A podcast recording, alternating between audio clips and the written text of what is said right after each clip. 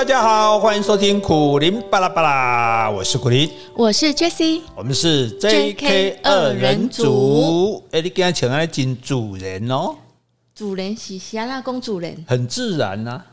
哦，我上面不自然的吗？呃，就是很自然，天浑然天成，所以自然很好玩。自然它是个名词，说大自然、自然界啊，就这个世界上的样子。然后说，哎，这个人很自然，嗯，就是没有做作，没有 gay sense 就对了哈。所以其实我们如果接近大自然，我们就会变得很自然。是啊，哎，那为什么穿衣服会有不自然的呢？那是穿着什么样子的？譬如说，看起来就不是很舒适，或者看起来不是很和谐。其实我们讲美哈，你说美，没有人规定什么叫做美啊。是，可是你选一个世界小姐出来，没有人会说不美。可见美还是有共通标准的。那美的共通标准其实就是和谐。和谐。对，不管是建筑物也好，不管是雕刻艺术哈，种种家里的布置，就是一个和谐。那自然它就是很和谐。嗯。哎，你看自然的景色，就为什么我们常说，哎，自然景色很好看，自然很少有失败的作品。没错。对啊，所以就是哦，这个自然哈，所以我们接近自然，除了说增加我们对自然的了解，就爱护这个世界之外，也可以让我们培养这种。和谐的美感，嗯，让我们觉得，哎，甚至一举一动啊，甚至我们的服装穿着哈都很自然，讲话也很自然。你有看过穿着不自然的人吗？有啊，譬如说，譬如说那个皮带这个裤腰拉的老高的，然后那个把上衣塞在衣服里面，然后旁边再挂一个手机在，那个不自然吗？那 不自然啊，那看得很难过。我相信不会有人觉得他好看的。对啊，所以好了，我们不是要讲这个，我们要讲自然哈。那因为哎呀，好像也蛮久没讲自然课了哈，因为常常被旅游客来打岔，没办法，本节目这内容丰富啊，太过丰富了，真不好意思哈。所以这个很多都排不到。你看我们讲了什么天条有没有？哦，天条都不知道多久没讲，不晓得还有没有人记得？我们讲了几条啦？哎，我也不记得了。好的，没关系哈，反正就是因为一直有新的题材，就你看我们就是每天狗日新，日日新。又日新，你今天又比昨天更博学了。不是，我们每天都希望大家多知道一些，所以我们每天有新的材料，就想要提供给大家这样子。所以，如果对自然有兴趣的人哈，大家当然会看动物频道啊，对不对？看国家地理杂志啊，哈。那 BBC，嗯，嘿，BBC 的 Earth 这个地球这个频道也有。哦，也有很多自然的影片，非常的棒。这样，那因为很多人可能不知道，你家里其实是可以看 BBC 的。你的有线电视只要加一点钱，后面就会加个十几个频道，包括可能有包括 HBO 的。啊，比较新的影集啊，包括 BBC 这样子哈，那甚至还有一个音乐古典音乐的 MV 频道，是哦，那也很有意思哦。所以我觉得，诶，大家如果有机会哈，可以看一下。因为为什么说叫大家看呢？因为我最近就是看了 BBC 的一个动物界的爱因斯坦。哦，对，诶，动物界。拜托，我们人都没有爱因斯坦聪明的，对不对？你知道动物界竟然有爱因斯坦，爱因斯坦也是个人啊，就说没有他那么聪明啊。是啊，就是说那可是，如果我们一般人都没有爱因斯坦聪明，动物怎么可能像爱因斯坦那么聪明？对不对？哈，所以这比我们聪明了。哎，标题下的好。表示我们就想要去看看他这样哈，所以大家有机会去看一下。那如果你无缘看到的话，我们今天就把这个内容跟大家介绍一下啊，非常的有趣这样子哈。因为最主要，我们都觉得人类是比其他的动物聪明嘛，对不对？啊，其实有的动物啊，智商也很高。嗯，哎，那所谓智商哈，我要先讲清楚一点，就大家就比如有个人老师讲他智商一五七，是这句话是非常可笑的，因为台湾并没有智商的鉴定。客观鉴定的单位，我们现在没有在在在在鉴定智商啊，包括在学校也是一样。所以你不是说像你多益多少分，托福多少分，呃，英语检定多少啊，然后这个什么课语检定多少，没有人在测智商的。所以你智商是哪里来的？我们这我回想这一生中，我们唯一有测智商就是考预官的时候，嗯，哎，当兵考预官的时候有测一些智商的那个。所以这样的女生都没有机会了。对，所以女生应该基本上你应该不知道你的智商。对，那问题就是说当兵的时候测的，预官的时候测的那个智商，譬如说他画一个纸，他这样，然后就说，哎，这些这个纸张这样子一张一张就连在一起，之后它叠起来会是什么形状，或者几个盒子合起来会是什么形状？就说它就是测验你的基本的这种呃分析的力啊，对对，平面观念这个整理的那种东西。那这个也不代表你有多聪明，因为。我老实讲，我如果要照那个智商，我智商一百六十二啊，哦，真的吗？对，我从来不敢跟人家讲啊，这有什么好讲的？因为我觉得我们同学都考一百六十几啊，所以一五七算低的好不好？嘿啊。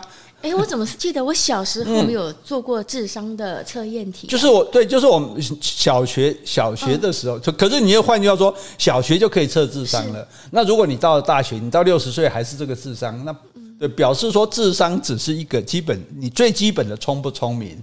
对，但是你到底会不会有？丰富的学识，你到底会不会很有智慧？那跟这个没关系。聪明不等于智慧。对，所以阿中讲的好嘛，智商是小孩子在讲的，大人没有在讲智商的了哈。但是动物呢？诶，我们以为动物没有智商，结果动物也有智商。是。那动物的智商当然不是说它的表达能力啊，或者是它的这个什么创造能力啊，会发明东西啊。对。那最重要的标准是社交能力。哦，那是不是叫情商吗？诶，对人类来讲，对，可是对动物来说，这是它要聪明，它才会社交。嗯，是。诶，因为像我们常常讲，你说社交能力怎么算是聪明？我们不讲一句话嘛，做人比做事重要，没错，对不对？诶，你成功的人，你一定需要大家帮忙嘛。所以才说 EQ 比 IQ 重要。对啊，但是事实上，你 EQ 是我们后来发明的东西，那事实上 EQ 也是表示你聪明。你不聪明，你不会有好的 EQ 的。你聪明，你就知道说，诶，我要对人好，然后这个人才能成为帮助我的力量。这样子，在这这个其实做人比做事重要这句话，就说明在在我们所谓的聪明里面，社交能力强也是很聪明的，是聪明的一个要素。这样子，对。那聪明这种东西哦，可不可以代代相传？通常我们看小孩笨，就说都是遗传到你啊，对不对？老公就遗说遗传到妈妈，妈妈就说遗传到爸爸，这样子啊。那有的爸爸妈妈都很聪明，小孩就有 就不是那么聪明，那怎怎么办呢？对不对？所以其实聪明的基因应该是可以传下去的。所以为什么要选择门当户对？因为就是选择成功的人嘛。就是说你地位高哦，你钱，你说诶，你不要只看什么有钱有势，有钱有势表示他成功啊。嗯，不聪明他怎么会有钱有势呢？对不对？哎，当然他如果他坏，那是另外一回事哈。黑道老大那不算。可是，一般来讲，如果我们用社会的标准，这个人居然能赚那么多钱，这个人居然能做那么大官，应该是聪明吧？对啊，所以我们家是聪明的，我们也有钱有势，我们嫁给跟一家有钱有势的联姻，我们就是聪明的基因结合在一起啊。哦，所以有句话：龙高龙，凤高凤。哎，对对对，龙交龙，凤交凤，温姑高动工。哦，那。那可是就是智，可是智智力的本身对于你选择对象也有帮助。你够聪明，你才会选到好对象；不聪明，你就选到渣男。嗯，你就会选到什么无国界医生啊，对什么，然后选到什么阿尔及利亚的佣兵啊，选到美国中情局的这个 卧底探员啊。你觉得那跟智商有关系吗？那也是。那就不聪明，因为你就好像现在就被骗去柬埔寨那些人嘛，你怎么相信一个？你去看看柬埔寨国民所得才多高，是对，怎么可能那个地方给你台湾好几倍的薪水？对，现在搞的那国际救援组织说，台湾人八月三号以后再有去柬埔寨，他不救了。嗯，因为都都已经跟你讲这是骗局了，你怎么那么傻会？所以所以你会被骗，表示什么？表示你没有他聪明。聪明的骗不聪明的，啊，不是社会历练不够吗？那那也是聪明啊，所以所以聪明不只是智商哈，基本的，所以我们才讲聪明，包括你的知识，包括你的智慧，包括你的历练，包括你的见识，这样。所以我们就在讲说，哎，鸟类里面我们就知道鹦鹉很聪明，嗯，它会因为它会模仿人的声音，对，其实很多鸟它会模仿声音，有一种鸟它叫声呢，它甚至会学那锯木头的声音，甚至会学枪声，啪。哎，那很非常有趣，所以大家为什么要看自然频道？你不看你都不相信，说怎么一只鸟会学那么多声音？那鹦鹉更厉害，说它可以学人的声音，嗯，对啊，它会对，会讲话，你好，而且还会唱歌啊，中华民国万岁。我记得我同学他们家有一只鹦鹉会唱梅花，梅花梅花满天下。你唱那个不像，你那么好听，应该应该是梅花梅花满天下，满天下，像不像？还有回忆。然后我跟你讲，鹦鹉鹦鹉的有关鹦鹉的故事很多。有一次啊，这个老佛爷慈禧太后做寿，是那外国使节团就送了一只鹦鹉，嗯，李鸿章也送了一只鹦鹉。哎，结果呢？第二天呢？外国使节团鹦鹉被退回来，为什么？对，使节团团长就说：“哎，为什么老佛爷不喜欢我送的鹦鹉？这个我这个鹦鹉会讲八国语言呢？”哦，李鸿章说：“我的鹦鹉倒是不会讲八国语言，我只教他一句话，哪一句？老佛爷吉祥。”啊，佛爷吉祥，慈禧太后一听就高兴了。哦，所以不是还有一个吗？说有个人家里面养一只，呃，店里面养一只鹦鹉。嗯，然后客人一来，他就会说欢迎光临。啊，然后那客人走，他就说谢谢光临。是，然后客人来就说欢迎光临。啊，就有个客人很皮，就进来。然后他讲欢迎光临，他又出去，他又讲谢谢光临，他又进来，他又讲欢迎光临，他出去，他讲谢谢光临，他又在进来的时候，那那个鹦鹉忍不住，他说：“老板，有人在玩你的鸟。”然后还有一个是这个鹦鹉哈，它很皮，他说：“哎，叫几汤鸭树。”叫几汤瓦斯，叫一桶瓦斯。对对对对对，他楼下是瓦斯行，他住在楼上，他就叫叫几汤瓦斯，然后那个瓦斯行的人就抬抬抬抬上来，抬上来就没有人家没有，又抬下去，然后又叫几汤瓦斯，然后那个老板又抬上来，抬上来又没有，哦，两三次之后就很生气，就骂那个主人说：“你你叫他干好了，哎，我被叫，还要被天外被戏。”然后主人就很生气，说：“讲你好几次你都不听，就把他。”翅膀张开，把它用两个翅膀用土钉把它钉在那个这个墙壁上。对对对对，像那样子来教训他这样。结果他被钉在那的时候，看到那个旁边耶稣的像嘛，手伸开像十字架。他说：“哎，我叫几趟都安尼？阿你是叫几趟？” 一个几趟，个叫贵啊本啊？对啊，所以这很好玩哈。这是有关鹦鹉的这个事情哈。那。鹦鹉就说，鹦鹉是很聪明的，可是那它要去找对象。一般的鸟类找对象是说哦，听声音嘛，鸟的叫声啊，叫得很好听哦，那身体好。对对对，那或者是说它羽毛颜色很鲜艳啊，吸引人。可是呢，鹦鹉挑对象哦，会看聪明哦。那怎么我们怎么知道它是看聪明呢？对，各科学家就去做实验。他就找一群鹦鹉来住在一起，就有公的有母的，然后他就教这个公的鹦鹉啊做游做一些游戏，嗯。啊，比如说哎挑一样的颜色牌子摆雕的摆在一起这样。哦，或者是选牌子，比如讲啊花生，他就会去找花生的牌子，苹果他就会找苹果牌子，找对了就给他东西吃，所以他后来就记得了，以后只要讲苹果，他就知道去拿哪一个。然后呢，当然有的公鹉鹦鹉比较会玩游戏，比较有的比较不会，但是。母鹦鹉在旁边冷眼旁观在看，挑对象的时候，哎，等一秒母鹦鹉都来了，真的啊？哎，你看他知道说他比较聪明。因为他常常做成功有东西吃，所以你在做游戏的时候，母鹦鹉不会想说我也要试一试。没有，他没有教他，你没有教他，他就没办法学，还是要教，对，不然鹦鹉没事不会去叼纸牌啊，是叼虫子干嘛叼纸牌？哦，所以所以这一点就说明很好，就是说你看那母鹦鹉，它居然可以看得出说你是聪明的，嗯，所以我要跟你这个聪明的结合。我这样后一代下下一代才会聪明，一般都讲找体力好的嘛，我小孩会比较健康嘛，对不对？找漂亮的嘛，结果不是，他会挑聪明的这样子。所以，我真想到了，你在讲鹦鹉雕纸牌，是不是有那种算命叫鸟卦啊？对啊，对啊，对对啊，对啊，那都是要有人教的这样。那这件事情就证明什么？这件事情证明我们常常讲一个女孩子找不到对象，说你眼光太高，不管男生女生，我跟你讲，眼光高是对的，没错啊。对，没有太高，只有不够高。孔子都讲了，嗯，无有不如己者，嗯。对，不要交那个不如我们的朋友。那当然更勿勿婚不如己者啊，对不对？我们说嫁一个不如我们的人，那我们只有降低品质啊，对不对？哎呀，对，所以眼光高是对的，坚持你的眼光，宁可找不到对象，不要随便乱找。所以你比我高？没有没有没有，你比我高，你比我高。我我我选到你比我高的部分跟你在一起，你又选到我比你高的部分跟我在一起，所以我们两个人哇，完美的结合哈。你讲到这个，我就下去了。没讲到这个，我就想到一个一件事情。有一个有名的作家叫乔治桑，他是一个大文豪。那有一次在聚会的时候呢，哎，就有一个哦长得很漂亮的女歌手就过来跟他说：“哎呀，乔治桑先生，我觉得我们两个应该在一起。哎，是这样，我们生下来的小孩呢，就会有你的头脑，还有我的美貌。”对，乔治桑说：“是啦，啊，不过我担心哈。”小孩生下来哈，是我的外貌，是你的头脑，嗯，那就完了。是，哎，这也是一个很之前很流行的笑话。对对对对对，好，所以因此我们眼光高没有错，我们要嫁就嫁有钱人，有钱啊，没有钱至少要有前途。哦，那没有前途呢？呃，没有前途干嘛嫁他？善良啊，品德好啊。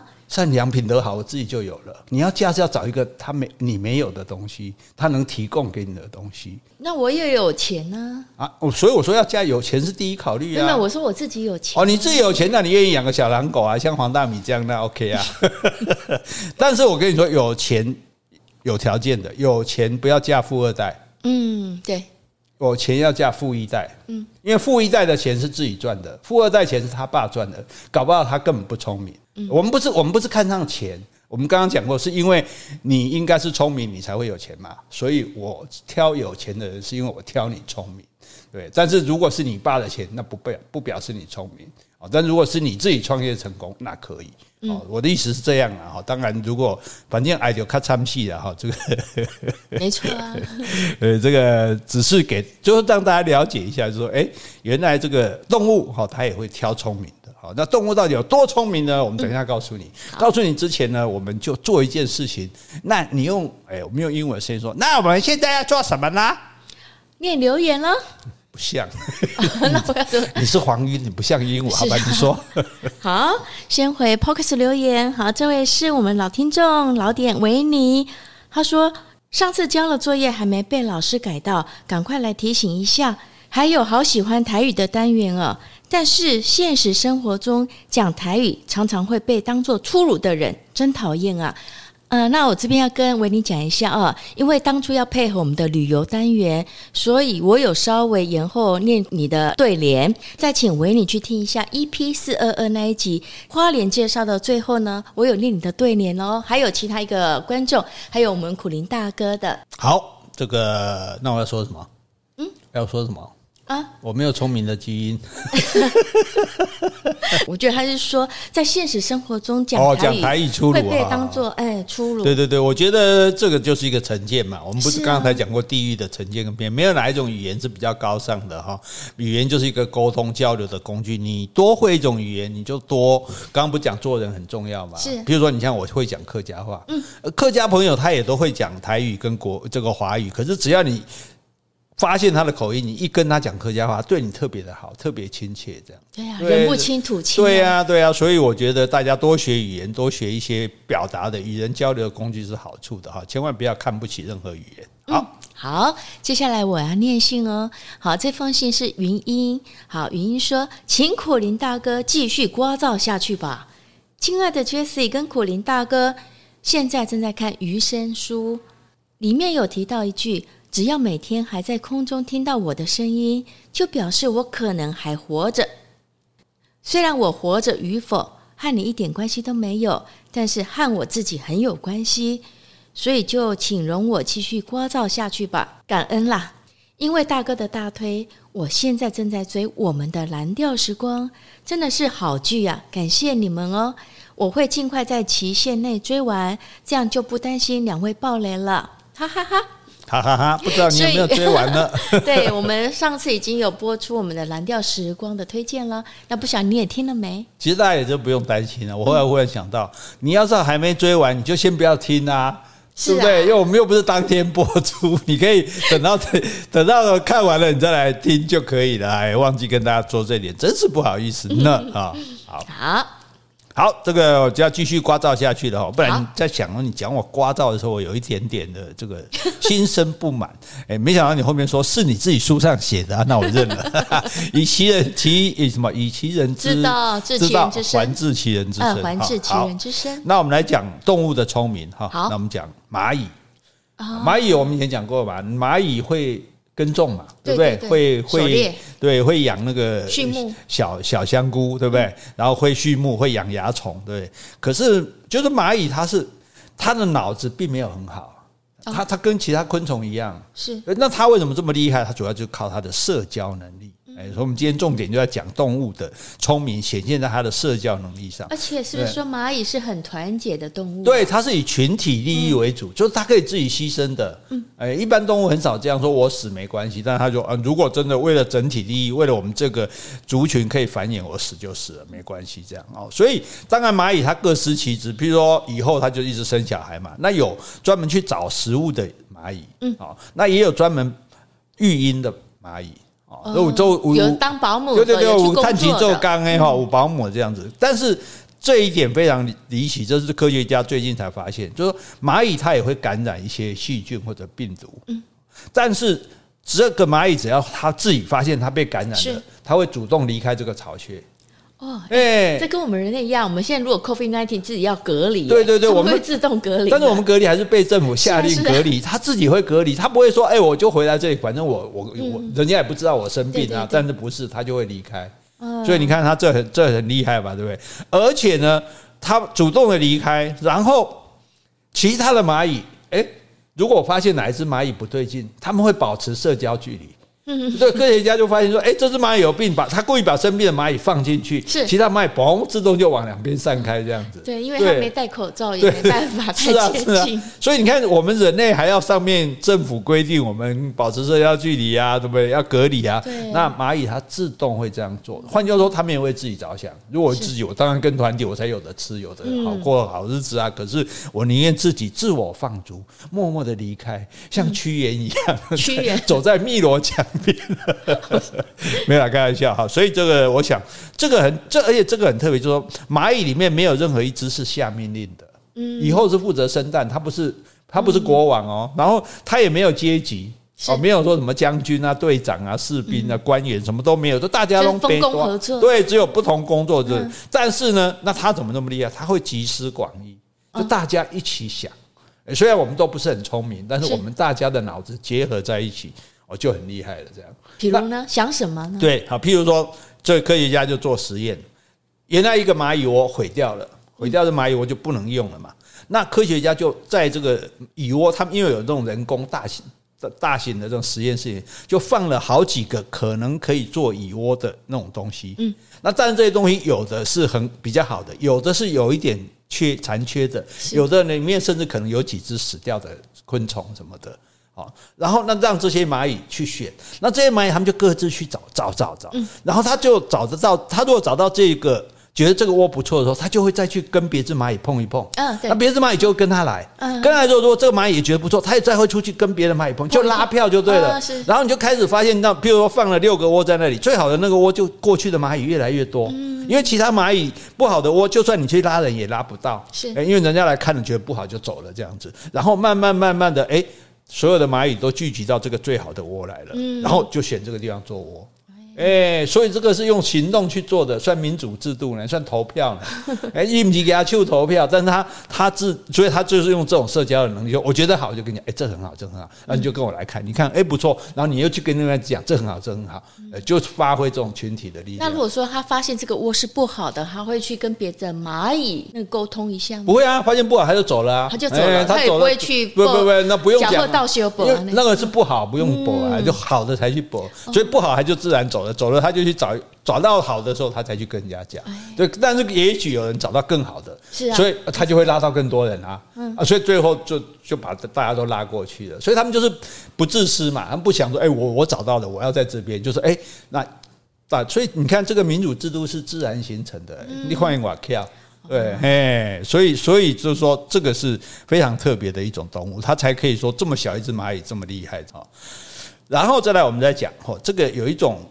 聚集效应，聚集的聚，棋子的棋，这叫什么呢？就是说，譬如说一个国家，它为什么会发动战争？嗯，通常它内部不稳定的时候，可能要要四分五裂，要压迫大家。那这时候最需要团结嘛。可是我不团结啊，我个人利益不同，真的你死我活，哎，我就打仗。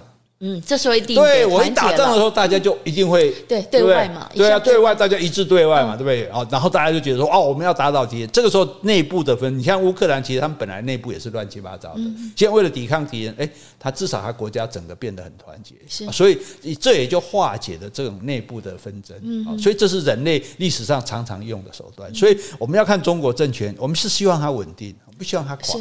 万一他这个快要垮了，我跟你讲，他先先打台湾。但是如果它还很安很稳定的话，它就会有耐心等下去。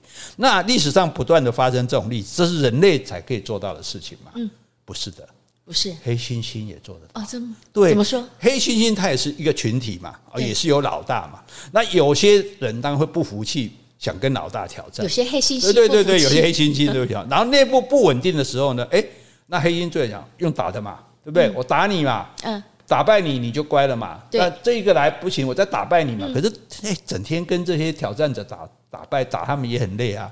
结果当发现这个危机，就好多好多只黑猩猩要跟我挑战的时候，来走走，我们去打隔壁那个猩猩。那一群猩猩，他们一天到晚就我们东西买不够吃，就他们来侵犯我们的，哎、欸，他们就让佩洛西来访问。哎、欸，他要怎么沟通啊？跟他当然有动物一定有办法沟通啊，对啊，所以只是我们不知道他可能用手势、用叫声这样。结果，哎、欸，他们就一群就去打别的猩猩。那你去打别的猩猩的时候，一定大家合作。嗯，你们说，哎、欸，我不要打，不要打。他说，哎、欸，那你叛徒，是你自然就落在那个弱势的位置。所以这个时候，你一定说啊，我要冲过，我要跟一起去打，而且甚至去打的时候，他们还去吃，把对方甚至。把它吃掉啊！黑猩猩是会吃肉的，哎，吃同种的。对对对，它，但它吃敌人，那也不是为了要吃饱，就表示说，你看，我可以摧毁它，这样满足大家都啊，是战利品一样。哦，就像以前呢，人类的话可能会砍人头啊，砍耳朵啊，对啊，烧杀是吃嘛？对对对，烧杀掳掠一样嘛，表示我们的战果。那这样子本来分裂的这个。黑猩猩群就变团结了哦，我们一致对外。你看，嘿，哇，抗战胜利，所以你看，这是非常有趣的。所以我们就知道动物可以聪明到这个地步哈。那所以有发现很好玩的一点，就是说比较聪明的动物，譬如说杀人鲸，嗯，啊，其实杀人鲸是一种海豚啊，我们以前讲过哈，就是虎鲸啊，非洲狮、大象、斑点猎狗。这一些都是由母性来主宰的。嗯，为什么由母性来主宰呢？女生的社交能力比较强，这一点我们必须承认，对不对？以以就算我们人类来讲，女生也是比较容易啊，跟邻居啊交朋友啊，团购啊，闺蜜啊什么，对不对？是事实上，女生的那个社交能力比男人强。那社交能力强的就适合当老大。嗯，所以你看，历史上只要是由女生来主政的，伊丽莎白、维多利亚、凯瑟琳。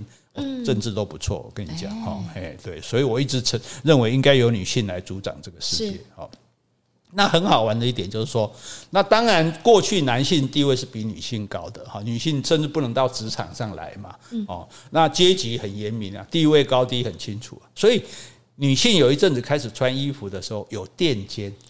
有没有有裤装？以前女生是不能穿，好几十年前对女生是不能穿裤子的，就女生开始穿裤子了，而且穿西装的什么还垫肩。嗯，那这个垫肩是为了什么？为了增加男性的气质，因为男生肩膀比较宽阔嘛，看起来哇孔武有力，女生就比较这个卡大比较小啊，所以女生穿垫肩，为了说，哎，我是跟男人一样的，我也我也可以跟男人相提并论。所以当初设计师设计这个垫肩是有这个作用。对对对，是让女生。具备阳刚的这种气质，来证明说他们在职场上不不会输给男生。嗯，那这是人类做的事情。那我还好，现在已经没有啊，现在不用了。现在现在设计师再不会设计垫肩。对对啊，现在女因为现在女生已经有自信了。我我本来就比男生已经抬头。对啊，我已经这个可以跟男生相提并论了。我干嘛还对不对？搞不好你男生还穿蕾丝边呢。我跟你讲。好，那这个猎狗哈，我们讲的不是打猎的猎，就是那个。非洲猎狗的那个猎狗，哎、嗯，你不是很会模仿它的声音吗？对对对，这个母猎狗哈，它跟着它还不是垫肩，嗯，公的不是都有阴茎吗？公的动物都是生殖器到处咬，到处尿尿，是。母猎狗它居然有假阴茎。啊？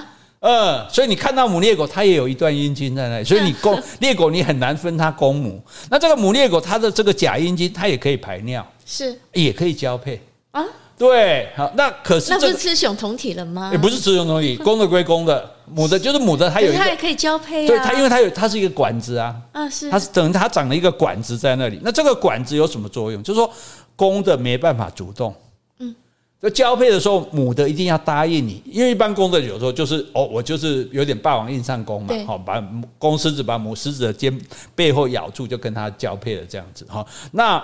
母母猎狗因为有这个管子，所以公猎狗要跟它交配的话，你这你这个棍子就要跟它的管子套得很准哦，要不然你没办法交配啊，你不可能从任何角度进去。那交配的时候，公的在后面，母的在前面嘛，母的只要向前一步，公的就会摔倒。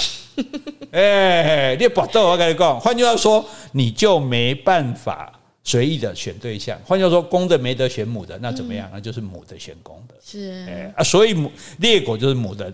做老大，而且因为公的社交能力比较差，那母猎狗它因为我刚刚讲阶级严明，地位高低很清楚，所以母公的社交能力差，它就要从底层慢慢往上爬。嗯，诶，所以它要卑躬屈膝这样子，在在猎到东西都母的先吃，公的在后面等这样。诶，而且连母的走的，你看猎狗它会一只母的走在前面，公的在在后面一公尺左右跟着它走。哎，那都会几只公的跟在后面呢？哎，通常有一只就可以了。啊，一只就可以了。对对对，那就好像说你还要带个仆人走在你后面，那公的干嘛跟着他？嗯，小李子啊，慈禧太后跟小李子。对，慈禧太后跟小李子，但他也不是主要，不是为了服侍他，是为了这应该讲，应该对，应该讲武则天跟张宗昌。就说，忽然母猎狗说：“好吧，来一下吧。”然后公的赶快跑过来。是，对，所以这非常有趣的。呃，也就是说，事实上母猎狗是主导了整个的那种，包括交配，对不对？包括这个这个社交的这种能力啊。我社交能力好，大家才听我的啊。所以你公的地位就低呀，对。可是社交能力，他只能只对一只公的啊。不是对所有的他都行啊。他也没有规定。那我一说，只有一只公的跟着他吗？不一定啊，别的也跟啊。对啊，大家轮流跟啊。这样才可以母仪天下。对对对，母爱说的好，母仪天下啊。所以我们刚刚讲过那些那些英国女王啊、俄国女王啊，都是哈，都是这个诶很好的君主哈。那而且还有一点，说女性主政还有一个好处，就是女生因为她是小孩，儿子是她生的，嗯，儿子她一定舍不得儿子去死。啊，对，所以她不会轻易发动战争，嗯，他会比较爱好和平，对，哎，因为我们男人毕竟没有经过这个，我们就不敢没有那么强强烈的这种骨肉的感觉，而是用这种说法了哈，供大家参考这样哈。好，接下来我们来讲，就是说，如果人太多哈，群体太多的时候，要应付也很麻烦。你看过那个火鹤吗？嗯，Flamingo 那红红色的那种，你看它的脚，哎，对，它那个我到非洲去看哈，明年八月带你去哈。好。支票都要先开好，那个它是真的，一看几万、几十万只都有，非常多在那个湖里面。大家如果看影片也知道，然后他们会这样头转来转去，然后又往一个方向转，好像在跳探戈一样这样子哈。那这一群太多只的，那那你要跟每一只都好，社交能力不可能嘛？对。可是他们会是朋友的话，几只会站在一起。哦，可能三四只啊，五六只这样，不分公母哦。哎，所以他不是说两只结伴这种，他就说我我单龟也卡赫啊那个，哎，因为它可以活很长，火鹤一般可以活到三十岁，如果是动物园养的，可以活到八十岁。因为没有没有食物无语嘛，然后没有压力，差不多，对，没有天敌，对。那既然活这么久，所以。人际关系，呃，这个鸟际关系就很重要 了，对啊，所以他就交几个好朋友。那重质不重量，因为旁边有朋友我就安全嘛。哎，朋友，哎，一个没事，大家互相那围坐几堆嘛，对吧？啊，如果有什么，哎，那我们互相也不会起争执，因为我们是好朋友，所以我们就不会费力。职场相近，对我们一方面安全不会被攻击，因为我们有一群一小群，然后我们彼此之间不起争执，我们就没有什么压力。其实讲简单一点，就是拉帮结派了。嗯，哎，我拉帮结派，自我保护，那就可以怎么样？就可以专心做两件事。刚刚讲的觅食跟育婴，养小孩。对，所以他是用这种方式。所以我们交朋友重质不重量，我不一样的话。我觉得我们也是。对，我们在公司里面就小小的帮派就够了。好，就不用应付每个人这样子哈。好，但是也不要孤成为孤狼哦，孤狼会被干掉这样哈。好，那我们来讲再好玩的一个好。这个也是不可思议的，这个叫白尾的卷尾猴啊。嗯、那他们都有地盘嘛？是每每一个每一个猴群，它都有自己的地盘，固守它的地盘。然后如果有人入侵，他们就会发出那种警示的声音，这样子啊叫啊嘎这样叫啊，像有一种吼猴吼叫的吼，哦、吼吼它就是啊啊啊啊。就表示有敌人来了，这样。那个弯弯在看 爸爸怎么了？弯弯吓到了，因为我们弯弯要吐的时候也是这样。好，那就呼唤其他人，大家注意，有敌人来了，这样。好，那可是一样，他跟人一样，有的勇敢，有的胆小。那勇敢的就会在前面哦，是哎，这个去挡敌人。对，胆小的就会躲在后面。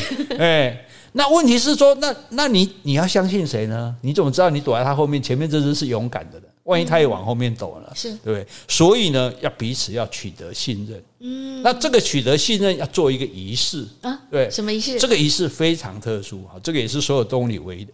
一对猴子互相把手指卡在对方的眼眶里，卡在对，等于因为他们眼眶比较深嘛，等于过来就春你列吧揪家，那不是很痛吗？没有没有用力，就停着而已，长达几分钟，这是表示什么？就是互相信任，我知道你不会戳我，你不会戳我，你戳我，对你戳我就瞎了呢。是，你看叫我们把这样一个人手指头放在我们眼眼皮上，我们也会害怕啊，对啊。对。可是他们就是，哎，他们竟然就互相这样放，哎啊啊，双方都当当你确定说，哎，我让他的手指头碰到我的眼皮上，他都不会挖我眼睛，他可靠不可靠？可靠。他能不能相信？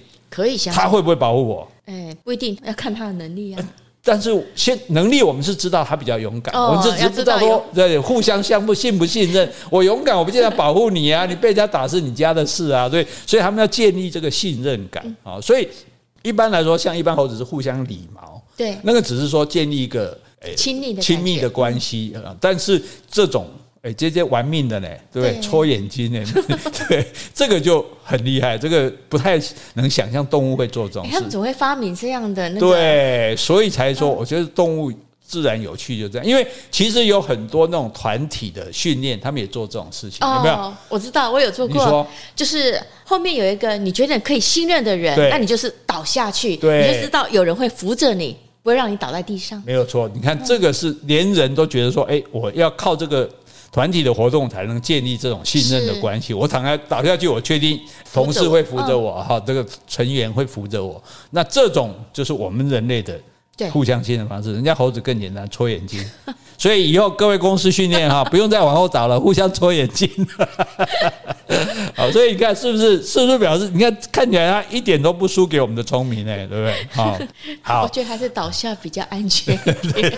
倒下，如果人家拿不接你，你也是会撞到。是啊，可是我觉得戳眼睛，万一对方第一个手有细菌啊，第二个他用力不过不适当的话，你可能眼睛真的会受伤。好了，工位的立场啊，请勿乱戳眼睛。好，那再来讲的就是说。动物它除非我们群体打猎嘛，它会互相帮助，否则的话它不会帮助无缘无故的人。嗯，啊，我们常常讲，甚至说你这个老老的、病的、弱的，其他动物也不会去救你、去帮你，因为帮你也没，你就拖累我们而已嘛。最好你被吃掉，我们反而还保全我们，我们资源还可以更平均一点。对对对对，那吸血蝙蝠哦，吸血蝙蝠其实不会吸人的血了。它一般是吸动物、牛啊什么那种的血了哈，所以大家因为大家觉得吸血太恐怖，就想出吸血鬼来这种事情哈。而且吸血鬼又搞得很性感，哪里不吸吸脖子，然后被吸的样子一副那种高潮的样子。啊，那那是那是另外一回事。以后有机会我们再给大家讲，这吸血鬼也是有来源的，很有趣的哈。那吸血蝙蝠它是只有一天晚上吃一餐，因为洞里面很多蝙蝠出去找东西吃嘛。那你这么多蝙蝠出去。当然有很多虫子，可是也有可能有的蝙蝠就找不到虫子吃。嗯，好，那你今天晚上就没吃，这样是。那你今天没吃，明天没吃，后天没吃，你就会饿死。嗯哼，三餐三天没吃就会饿死了，这样。那小孩怎么办？小蝙蝠，那吸血蝙蝠它会反刍来喂这个小孩。是，就说他因为小孩还不会出去吃昆虫嘛，那他出去找昆虫吃完之后，他回来或者是他吸到的血，他会吐给这个小孩，就像小鸟一样。哎，对对对对。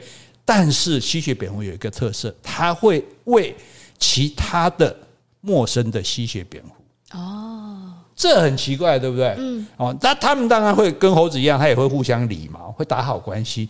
可是打好关系呢，就比如说，哎，今天你运气不好，你已经两天三天没打到，没有没有猎物了，没东西吃了，没吸到血了，没抓到虫子，你看眼看你快饿得快死了，哎，来我这边。反刍一点，对我，我连嘴里吐一点血给你吃，这个很奇怪，是不是？因为你关我什么事？你饿死不关我的事啊。但那为什么我会？就是这是人类，应该是人类才会做的事情，对不对？人类才会说我们去帮助弱者。那因为哦，那可是为什么他会这样子做？他是建立一个社会安全网，就是说，因为哪一天搞不好是我。嗯，对不对？说不定哪一天我，因为大家这么多人出这么多蝙蝠出去，很可能找不到食物的不只是我而已啊，也有别人找不到食物啊。那他们如果也找不到食物的话，怎么办？对不对？那这个时候我，因为我知道，哎，隔壁的会喂我。嗯，我就不会饿死。那换句话说，我也喂隔壁的。所以，所以这里也就说明，人类人类在做公益，其实也是存在着一些利己的心。除非除了对自己得到满足之外，也是想说，今天我帮你，改天你也可能会帮我。啊，是。哎，对，所以我为人人，人人为我。对，所以这我们觉得这是人类高尚的情操，就吸血蝙蝠就做得到。哎，你刚刚讲说蝙蝠也会理毛，对。他们有毛吗？用他们有有细细的毛，然后他们会用嘴巴互相舔，把它的那个把它那身上的那个短毛把它舔干净。那一般的鸟类会吗？一般的鸟类也有，一般鸟类都自己自己会理，因为毛一定要弄得很顺，它才飞翔啊什么才不会出问题这样。所以这个蝙蝠我就想到，就是有一次就是好像有干旱嘛，那大蝙蝠都这些细菌蝙蝠都找不到东西吃，这样子啊。结果大家有一次出去回来，哎，有一只蝙蝠嘴巴旁边有血，是，他说：“吼，你有吃到东西？告诉我们在哪里？”他说：“没有，没有，他还骗人，你嘴巴都还有，告诉我们，带我们去。”然后这只蝙蝠没办法，只好飞飞飞带大家去，然后带带到前面一棵大树。他说：“你们看到没有？”他说：“啊，这棵树啊，树上有吃的。”他说：“没有啊，我刚刚就撞到树，嘴巴流血，我自己的血。” 好，哎，这个好，接下来我们再讲哈。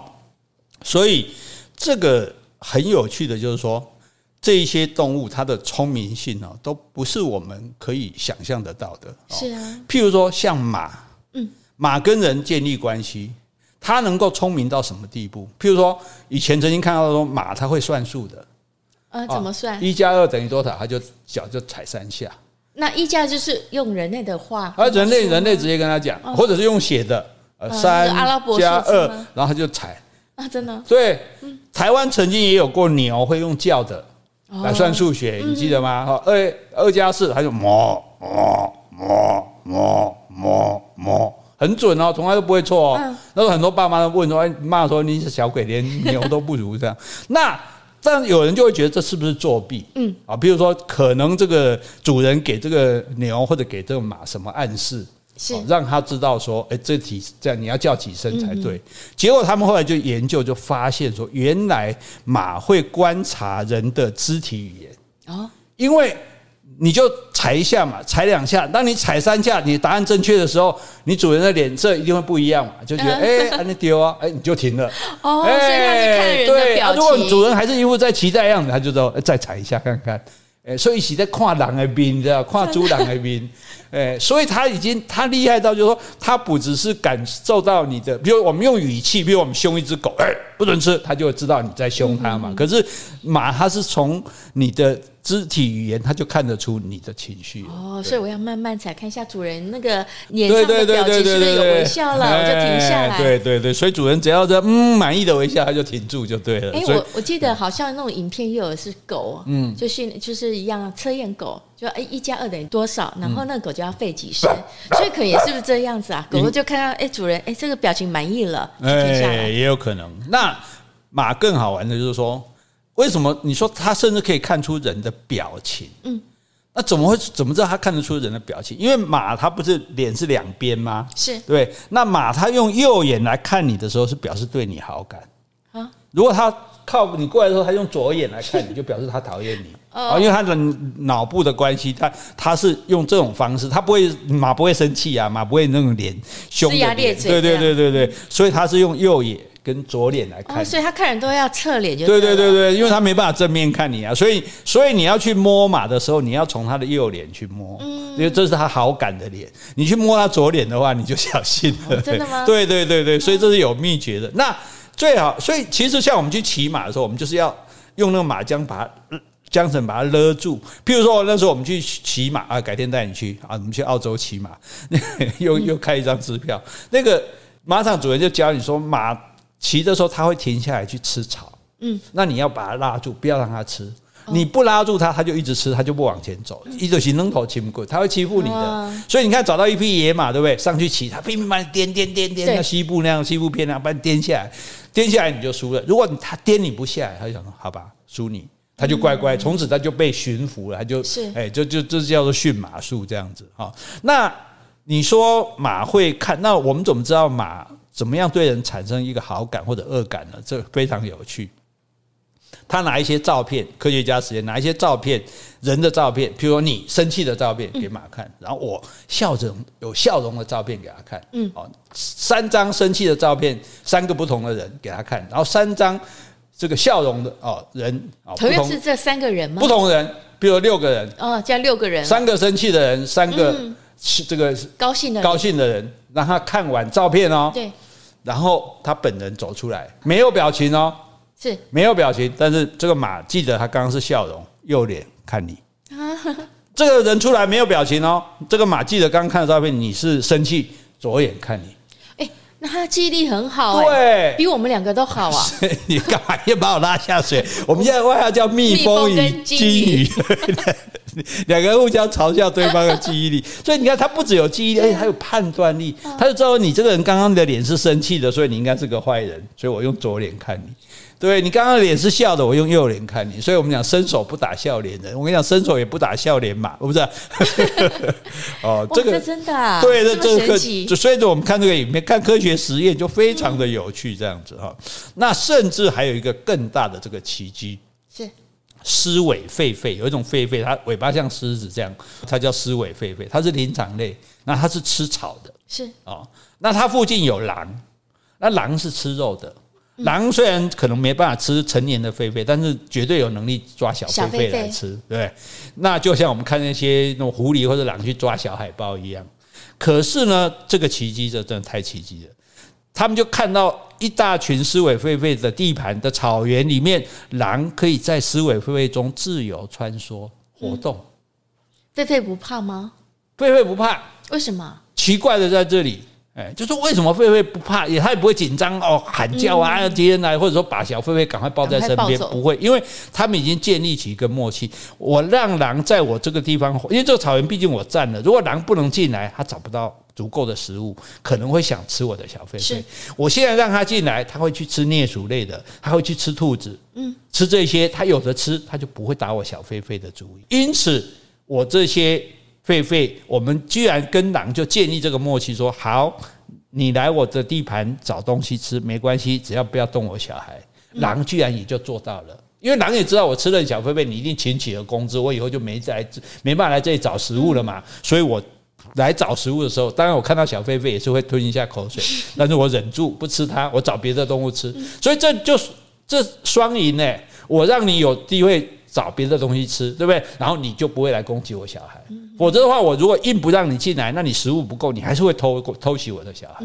这等于是你知道，这是狼跟狒狒建立和平和平协议。对啊，这太厉害了吧？人类都不见得做得到，对不对？可是他们可以做到，所以你就说动物的聪明是聪明到这种地步，非常不可思议的这样子。哎，那代表那个狒狒，狮尾狒狒在那边是有很多喽。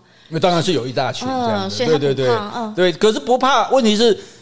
就是他他们彼此之间如何建立这种信任关系，科学家还没有办法想象出来。你们你们怎么谈判？你们也不语言不通啊，对不对？你怎么让他做这件事情，然后他就真的做了这样？那而且这个草原除了狮尾狒狒的话，还有别的动物可以满足这些狼。当然啦，譬如说兔子啦，譬如说那种负鼠啦、狸鼠，对对。呃，但是总是总是机会比较大。如果你把这个地方都占起来，狼都进不来的时候，它觅食的地方就少了嘛，少了它食物不够。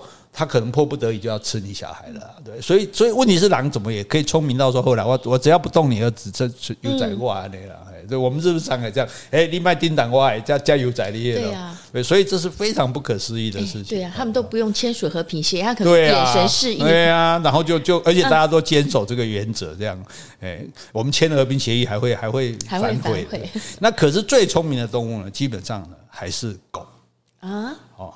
因为狗三万年前啊，就有人讲说是人类把这个野狼把它驯养成狗，嗯，啊，因为它跟着人类，它有食物吃嘛，然后它就可以帮人打猎、看家什么。那其实后来科学家研究，三万年前人都还没有房子，所以并没有一个固定住的地方，所以把狼驯养成狗不对，嗯，是狗把自己驯养，把是狼自己把自己驯养成狗了。嗯，他就利用社交的技巧，自我驯化。哦，嘿，我看到人在那边，我就靠过去。嗯，摇下尾巴。对对，摇摇尾巴。对，然后这个他可能给我点东西吃，然后他打猎的时候，我主动就去帮他把猎物抓回来，就捡回来给他。叼回来。哎，然后他等下就分我一点吃。然后是狗是狼，原来狗跟狼是同一个祖先嘛？是。那原来的狼还是用这个样子，因为他发现这样子。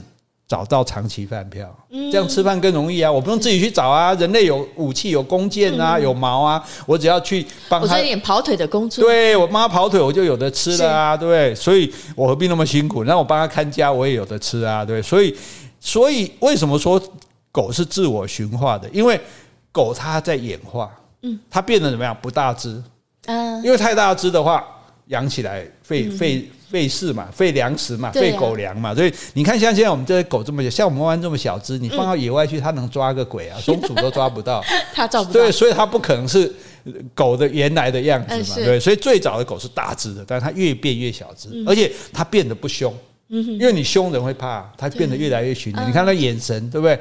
哪有肉食动物的眼神这么温柔？到肉食动物应该把就怕呀，嗯对不对？狼的眼睛多凶啊，对。可是狗的眼变得不凶，然后更重要的变得不强，爪子也不尖了，牙齿也不尖。你看我们弯弯，你喂它吃块牛肉，它怎么吞啊？好，所以它自己狗自己也就慢慢的，就是从狼变成了这狗，慢慢的变得越来越不大，越来越不凶，越来越不强。越来越亲人，越来越亲人，所以不是适者生存，嗯，是友善者生存。啊哈，哎，因为我对人类友善，我就好生存。所以你看，狗发展出的最大的技能就是它可以直视人类的眼睛。啊，对对对，而且很久很久，所有的动物都没有办法直视别的动物的眼睛。我们包括猫吗？猫我不不了解，但是像这个，我们就经常告诫大家：如果你看到猴子，你不要跟它互相对看。对看，因为动物来讲，你跟我对看就是挑衅我，嗯，我就要咬你了，我就攻击你，你就攻击的。可是我们跟狗互相看，还越看越幸福，越看越满足。越，看越有爱，而且狗的那种小心的眼神，对不对？蜡笔小新啊，对啊，蜡笔小新的眼神，这让你忍不住要喂它。不管你有没有养狗，你看到狗那样，对，你看每个家人都在卖个气，卖个气，然后每大家都忍不住在那边喂狗。这这个就让这个是史史上最伟大的社交智商。没错没对不对错，？我都不要干嘛这样，那帮我把屎把尿，对呀对啊哦，所以非常有趣。你看蚂蚁它会自我牺牲，黑猩猩它会用冲突来让大家团结，斑点猎狗女性当家，火鹤拉帮结派，九尾猴互相挖眼眶，挖眼睛，蝙蝠养活陌生人，对不对？然后马会看人脸色，狮尾狒狒会订和平协定，是。呃但是都不如狗厉害，让人来养它。什么人把狗驯化了？是狗把人驯化了，好不好？没错没错。人是万物之灵，猫狗是人之灵啊。我们还讲人好，这狗好狗命而已。养猫人直接说他是猫奴，哎。啊，对哎、对，我们这个真自由、真民主、真人权，结果去做猫的奴隶，这谁谁是最厉害？谁是老大？猫狗才是这个世界的老大啊！崇拜啊！啊，对，我们今天的结论是这样，啊，结论就是说，世界上聪明的动物很多，人不是唯一聪明的。哎，对你家的猫、你家的狗都比你聪明。所以原来我们家最聪明的是弯弯，对啊，你看它什么都不用做，我们要伺候他，把屎把尿喂对啊它吃，对，然后他只要那种摇摇尾巴，我们就开心的要命了，真太厉害。我们被驯服了啊，，下辈子我做狗吧，好啊，好我养你，我养那你要给我舔嘛？你，天啊舔啊，你看做狗就可以大方的这个舔 舔女生，原来我存的是这么邪恶的心思，太羞愧了！哎呀，哎呀，不要讲不下去了，讲不下去了。好，今天我们如果有讲错的地方，请你多多指正。如果我们讲的不够的，也欢迎你来补充。另外，有什么问题，或是有什么话想对我们说的，那就请你在 Apple Podcast 留言，或是寄信到我们的信箱。好，今天介绍是 BBC 地球频道的动物界的爱因斯坦，欢迎收看，谢谢，拜拜。拜拜。